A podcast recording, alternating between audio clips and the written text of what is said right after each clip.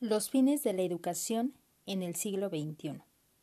El perfil de egreso de la educación obligatoria se organiza en once ámbitos y lo cual se traduce en la definición de rasgos que los estudiantes han de lograr progresivamente a lo largo de estos 15 grados de su trayectoria escolar.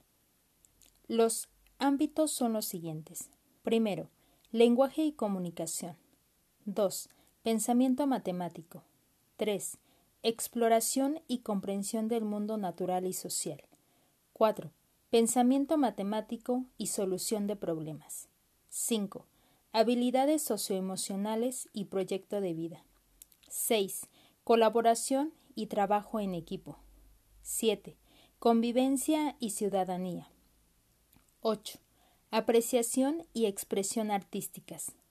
9. Atención al cuerpo y la salud.